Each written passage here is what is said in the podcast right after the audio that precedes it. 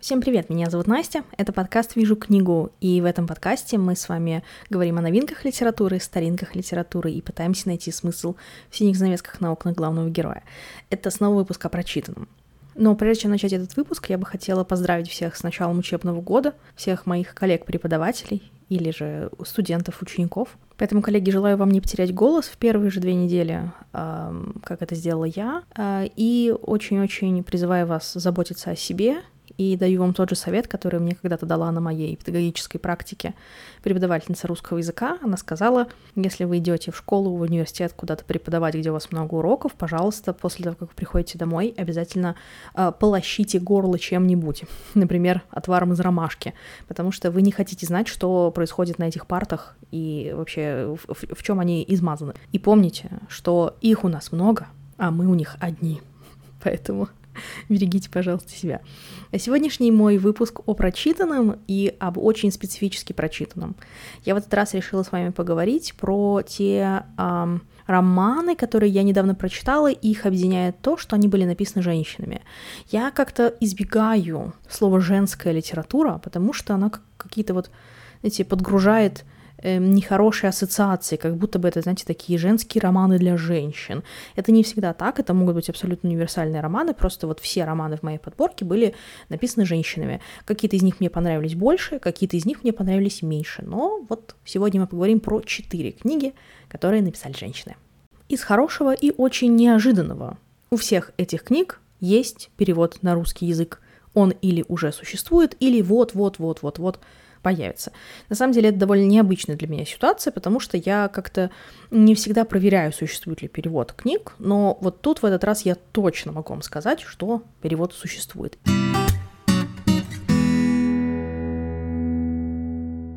И вот начну я с книги, которая на момент записи, возможно, даже уже вышла в прекрасном издательстве «Дом историй». А, это книжка, которая называется «Элена знает». На английском она называется «Elena knows», но я не знаю, почему я называю это на английском. Я потому что читала на английском эту книжку. Она на самом деле написана на испанском, потому что ее автор — писательница Клаудия Пиньера. Ее называют аргентинским Хичкоком, потому что она вообще-то пишет э, эти crime novels, то есть типа триллеры она пишет. Не детективы даже, а триллеры. В общем, что там происходит? Эта книга мне жутко понравилась, потому что она, она очень необычная. Она такая немножечко латиноамериканская. То есть если вы читали Кармен Мари Мачадо, если вы читали вот какую-то еще женскую литературу, написанную, написанную либо на испанском языке, либо на английском языке, но вот э, выходцам из Латинской Америки, то вы представляете, о чем я говорю. То есть там не то, что какой-то магический реализм, а какая-то вообще своя атмосфера. Ее очень сложно, вот латиноамериканскую литературу очень сложно как-то описать. В целом у нас сюжет развивается таким образом. У нас есть э, старая-старая бабулечка, которую зовут Елена, и у нее была дочка, которую зовут Рита. И вот Риту находят мертвой в этой в Bell Tower, это на вершине церкви в колокольне, вот церковной колокольне в грозу. И когда начинается расследование, полицейские просто говорят, ну, она покончила с собой. Но Елена знает, что Рита не могла так поступить. Что Рита, во-первых, боялась грозы до ужаса, а во-вторых, она была очень религиозная. Она бы никогда, во-первых, не совершила самоубийство, а во-вторых, никогда бы не поперлась в грозу на колокольню. И она решает э, поехать к женщине, которая, как она думает, может ей помочь. К женщине по имени Исабель, которую она и Рита когда-то спасли. И вот тут начинается самая жесть. Как мы знаем, Елена болеет, она сильно болеет, у нее болезнь Паркинсона. И книжка поделена на три части. Утро, день и там после обеда. То есть время приема таблеточек ее. Она должна принимать таблеточки в это время, и иначе, ну, там с ней что-то происходит, она там начинает терять ощущение с реальностью, связь с реальностью, и вот как-то так. И она пока едет, значит, вот, э, вот, то ли она едет даже в другой город, то ли куда-то в пригород Буэнос-Айрес она едет, ну, в общем, она куда-то едет, и она вспоминает, как же вот ей жилось с ее доченькой, и она думает, что она свою дочку-то знает очень хорошо, дочь живет с ней, и потом ей был уже, ну, то есть, если э, Элене где-то, ну, прям такая пенсионерка уже старенькая, то Рите было где-то около 40 лет. И это она думает, что она свою дочь очень хорошо знает, и тата была вот такая и такая, и она все время жила с ней, и отношения это только завела в последние годы. И вот, вот, вот она говорит, и мы понимаем, что там что-то не то, что у мамы очень сильно искаженное восприятие реальности. Она приезжает к этой э, Исабель, и э, Исабель ей рассказывает, как все было на самом деле. Ну, то есть не то, что Елена этого не помнит. Елена помнит, просто она интерпретирует события немножко по-другому. И история в том, что э, в то время в Аргентине разрешили аборты. Первый раз за почти 40 лет женщинам было разрешено принимать решение, что делать со своим телом, что делать со своей жизнью. И вот Рита и Елена, они не дали Изабель совершить аборт. Они ее, значит, оттащили, напоили, значит, чаем, а потом позвонили ее мужу, и он заставил ее рожать. И она говорит, ну, вы сделали просто меня несчастной на всю жизнь, потому что у меня был выбор, я не хотела рожать, я хотела уйти от мужа. Теперь у меня муж, он условно спит со своим партнером, другим мужчиной, а я просто сижу здесь заперта в золотой клетке, ребенка я не люблю, а вот муж очень любит ребенка, но мне-то что делать? То есть то, что вы думали, что вы спасаете из каких-то религиозных побуждений мою жизнь, вы на самом деле просто ее сломали. Вот тут начинается очень интересная тема. Начинается тема репродуктивного насилия, и тема нашей любимой с вами девочки карательной гинекологии. Там прям есть вот этот момент, когда Елена вместе с Ритой идет на прием, к гинекологу, как там все это обсуждается.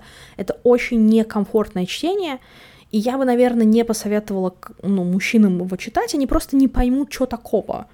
А девчонки, скорее всего, мы поймем, что такого. Эм, но это очень некомфортное чтение, но я считаю, что это чтение очень важное. И в конце концов мы понимаем, ну, по крайней мере, что я вынесла из этой книги, что Рита правда совершила самоубийство, просто чтобы не заботиться о своей матери до конца ее дней. Потому что это очень тяжело жить с человеком, у которого есть болезнь Паркинсона. И Рита, она всю жизнь о матери заботилась, и она никогда не жила своей жизнью. И вот сейчас у нее вроде бы должна была начаться своя жизнь, у нее появился жених, и тут вот матери диагностируют эту болезнь, и она понимает, что вот весь остаток жизни своей матери, она будет вынуждена о ней заботиться, и она не хочет. Поэтому вот она думает, что самоубийство — это вот единственный ее выход. И вот как я поняла из этой книги, там напрямую, конечно, не сказано, но насколько я поняла, она действительно совершила самоубийство. Хотя ее мать, конечно, говорила, что нет, моя Риточка так никогда не сможет. Но вот, очевидно, смогла. Итак, это Клаудио Пиньера. Елена знает. Скоро она выходит в переводе или уже вышла. Пожалуйста, это очень классная книжка прочекайте ее.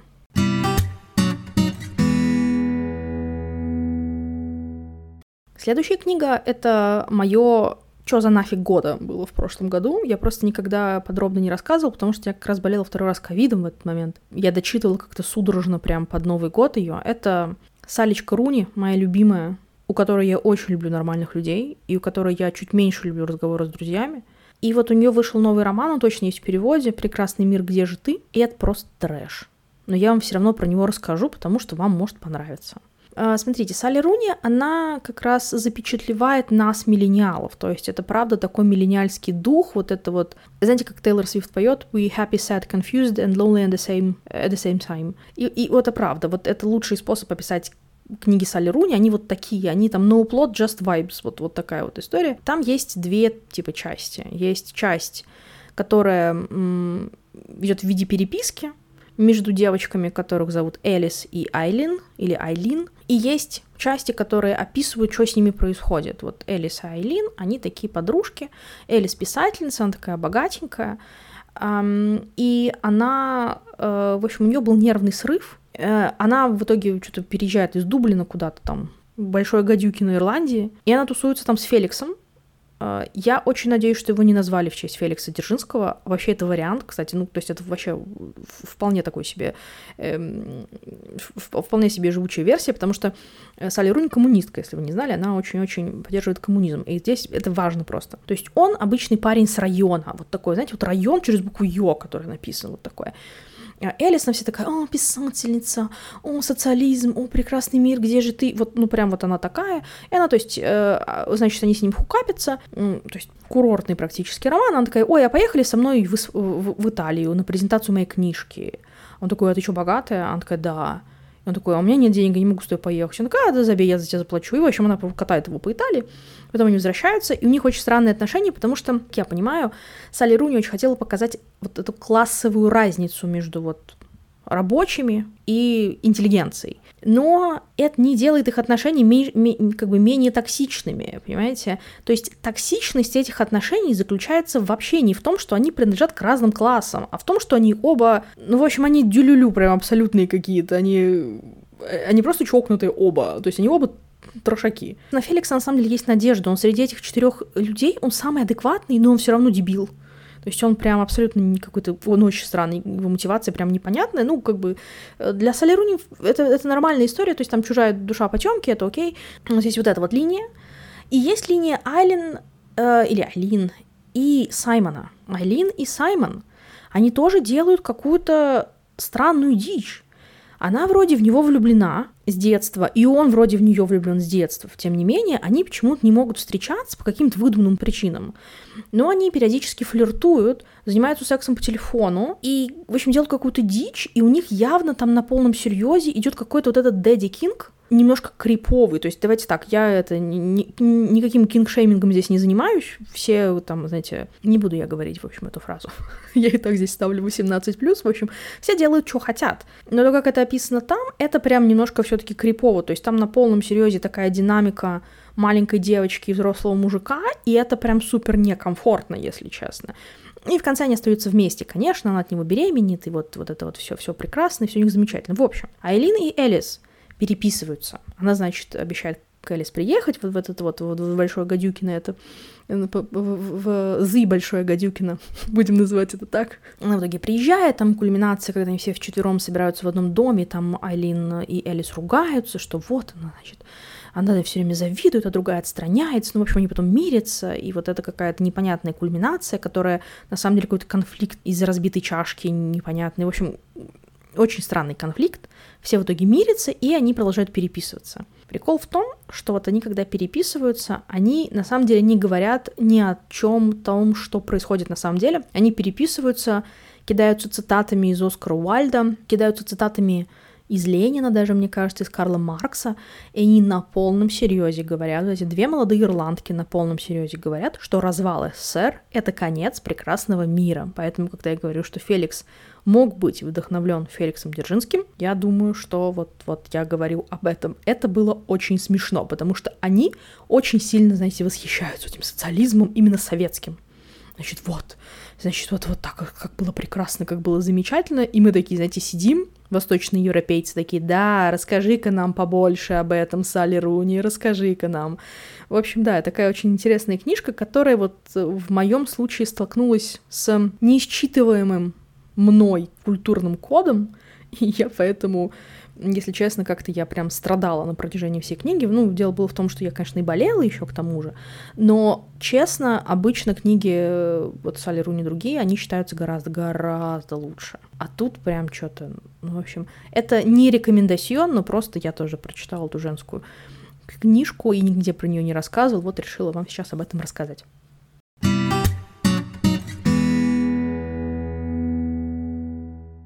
Про следующую книгу на самом деле сложно рассказывать, потому что у нее тоже вот это no plot, just vibes, как говорится, сюжета нет, а только вайбы. А эта книга абсолютно прекрасная, и я не знала, что ее перевели, она очень старая, ей нужно лет 20, наверное. Она называется «Читая Лолиту в Тегеране». Ее автор — писательница Азар Нафиси. Она иранка. Ну, в общем, это просто вот в сердечко. В общем, давайте я сначала немножко расскажу про писательницу, а потом чуть-чуть про сюжет, но сюжета там как такового вообще нет. Это такой снимок эпохи, наверное, больше. В общем, Азар Нафиси, она дочка бывшего мэра Тегерана. Она училась и в Англии, и в Америке, и она всегда очень так э, с трепетом смотрела на то, что происходит на родине, а там на родине происходила иранская революция. И она ее поддержала, она сказала, что в принципе это неплохая идея, и такая, окей, самое время мне сейчас поехать на родину и вот как-то изменить свою страну. Она едет вместе с мужем и становится жуткой, вот свидетельницей этих жутких событий, средневековых действительно ужасов, которые там появились про, при вот, вот этом вот э, режиме, который вот в итоге сделал Иран тем, что, чем он есть сейчас. И когда она там, интересный тоже такой факт, в аэропорту, когда она вот прилетела в Иран, в Тегеран, ее избили охранники за отказ показать чемоданы, потому что они думали, что уж если она летит с Запада, она летит из Америки, значит, в багаже точно есть спиртные напитки, а, как вы понимаете, в исламской стране так нельзя. У нее ее мужа даже вот отобрали паспорта, и там, в общем, кошмарили их очень долго. Но она все равно не сдается, она э, устраивается работать в университет преподавательницей литературы и преподает, собственно, литературу. Но в 95 году она уходит из университета, она не выдерживает вот этих вот, вот этого закручивания гаек, там вот это же начинается э, раздельное образование, девочкам нельзя, э, девчонкам нельзя в университет заходить через главный вход, у них там какая-то, знаете, козья тропа, какая-то дверка, вот задний ход какой-то. И э, что она делает? Она, пока, значит, полицейские рыщут, устраивают рейды по всей стране, захватывают университет и, в общем, делают всякие невообразимые вещи, пока там цензура накладывается на, на все, на что только можно, она организовывает себе клуб из э, таких вот девчонок, она зовет своих студенток читать у нее дома литературу, написанную на английском языке. То есть она, они читают Джейн Остин, они читают Фиджеральда, они читают Набокова в том числе. Ну, кстати, я так, знаете, сказала, на английском языке они ее читают. А я не знаю, на каком языке они ее читали на самом деле. В общем, там есть несколько девочек, и это абсолютно прекрасный портрет Ирана того времени и о том, как по-разному и сами девочки воспринимают ислам, ношение хиджаба, и как по-разному у них складываются жизни. Главная тема, конечно, чтение. То есть там прям на самом деле, я не, я не знаю, она достаточно такая жирная книжка, наверное, страниц под 400, и там действительно очень-очень много анализа текста. Там почему читаю Лолиту в Тегеране? Потому что они сравнивают Лолиту и ее объективацию Гумбертом с тем, что происходит с ними. То есть в них видят только объект, и если вдруг они там слишком откровенно оденутся и мужчина соблазнится, то значит это их вина. Это, собственно, то, что проецирует Гумберт. Да, он говорит, что Лолита сама его соблазнила, но на самом деле это, конечно, было не так. Это, это она была 13-летней девочкой, и он ее изнасиловал. Это абсолютно, ну, как бы факт. И Гумберт пытается нам запудрить мозги здесь. И вот они проводят очень интересные параллели находят очень интересную связь между тем, что происходило у Остин, у Фиджеральда, у Набокова, с тем, что происходит с ними сейчас. Там действительно очень много литературоведческой критики, но это даже не критика, они просто рассуждают и проводят параллели, это безумно интересно. Это очень классно. Это я никогда в жизни не читала ничего подобного. И если вдруг вам хотелось узнать немножко побольше про Иран, про то, как воспринимали исламскую революцию, то я думаю, что вот эта книга вам понравится.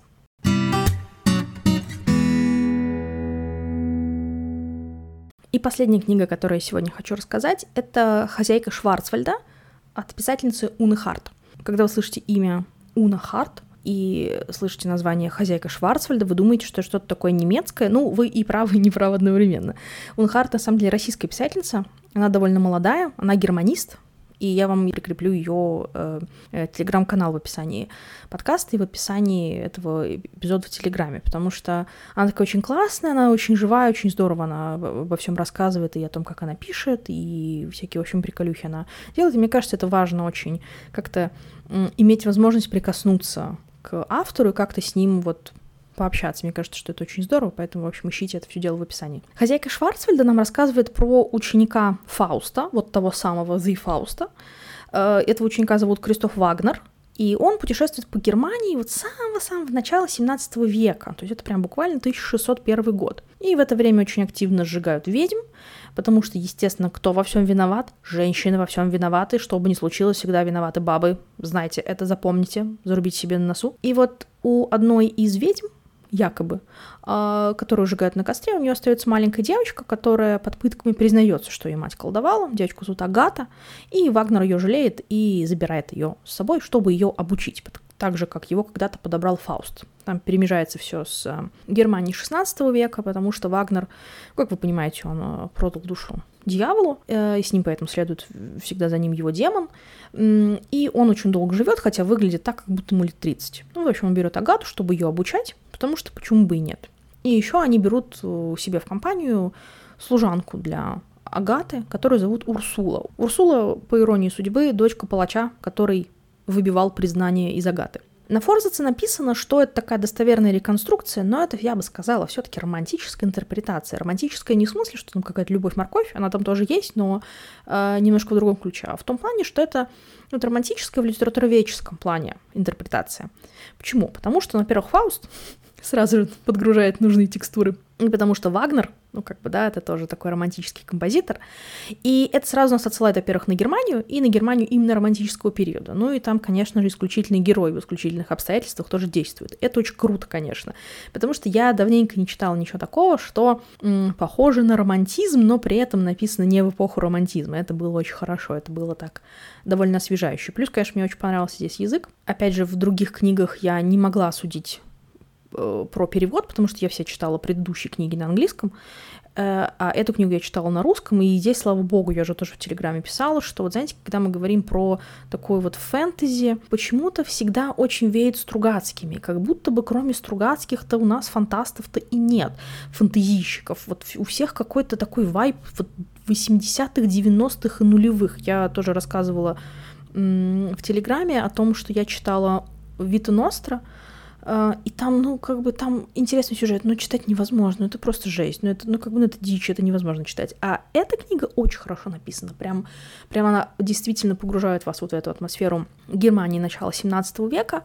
А, там очень интересный сюжет, особенно, конечно, я следила за Урсулой, потому что Агата мне не очень понравилась как персонаж, она такая, знаете, немножко как у Фиджеральда, через вуаль такую непонятную показана, иногда ее мотивацию очень сложно понять. То есть понятно, что она очень травмирована смертью своей мамы, она думает о том... Мне очень нравилась вот эта вот история, что она боится, что она сгорит, и думает, что она заслуживает этого, и то есть вот, вот у нее такой кризис идентичности есть, но там есть такой большой скачок в 10 лет, пока он ее обучает, Вагнер, и то есть непонятно, что с ней стало, и как у нее личность сломалась, и сломалась ли вообще. А вот Урсула отличный персонаж, просто прекрасный. Там есть вот эта женская месть, женский гнев, типичный шовинизм, мизогиния, которая направлена на нее, и все на свете, вот все, что мы любим. Вот. И для меня Урсула там оказалась а, самым самым классным персонажем. Там есть история с изнасилованием, это такой триггер-ворнинг, если вдруг э, вам это важно, и то, как она с этим справляется, и что она в итоге делает, и это, несмотря на то, что это очень романтическое а, развитие сюжета, да, то есть как бы в реализме, наверное, в средневековье, наверное, мы бы так не поступили, героиня бы так не поступила, то, как она поступает, это очень в духе романтической традиции, и тоже мне,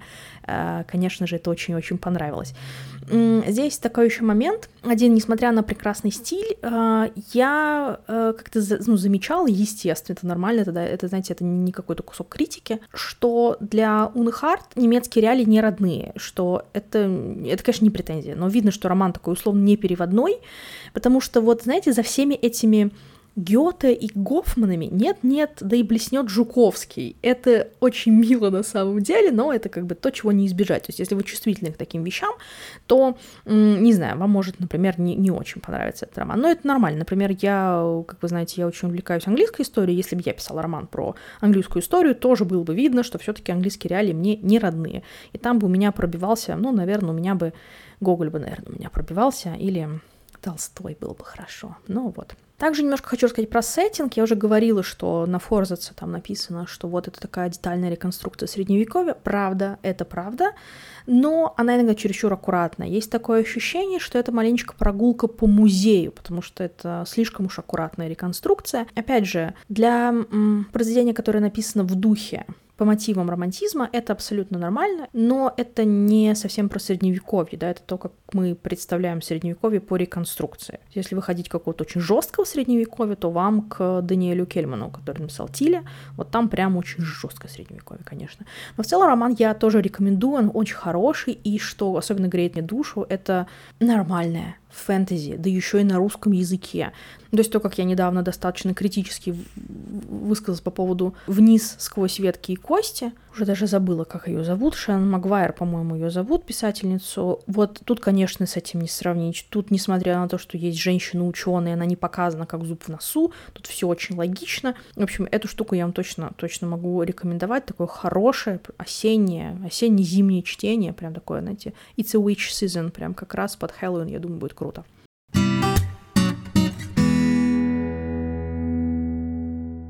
Сегодня мы немножко поговорили с вами про ту женскую литературу, которую я прочитала. Я упоминала четыре романа, и три из них я вам рекомендую. Я вам рекомендую роман Клаудии Пиньера э, «Елена знает», скоро выходит в переводе. Также я вам рекомендую э, роман «Читая Лолиту в Тегеране» от Азар Нафиси. И также я вам рекомендую «Хозяйку Шварцвальда» от Уны Харт. И книга, которую я упоминала, могли прийти, но не пришли, могли стать хорошей книжкой, но не стали. Э, «Прекрасный мир, где же ты» от Салли Руни. Но я считаю, что важно про нее сказать. Спасибо всем за то, что вы остаетесь со мной. И добро пожаловать в мой телеграм-канал. И мы очень скоро с вами услышимся. Пока-пока.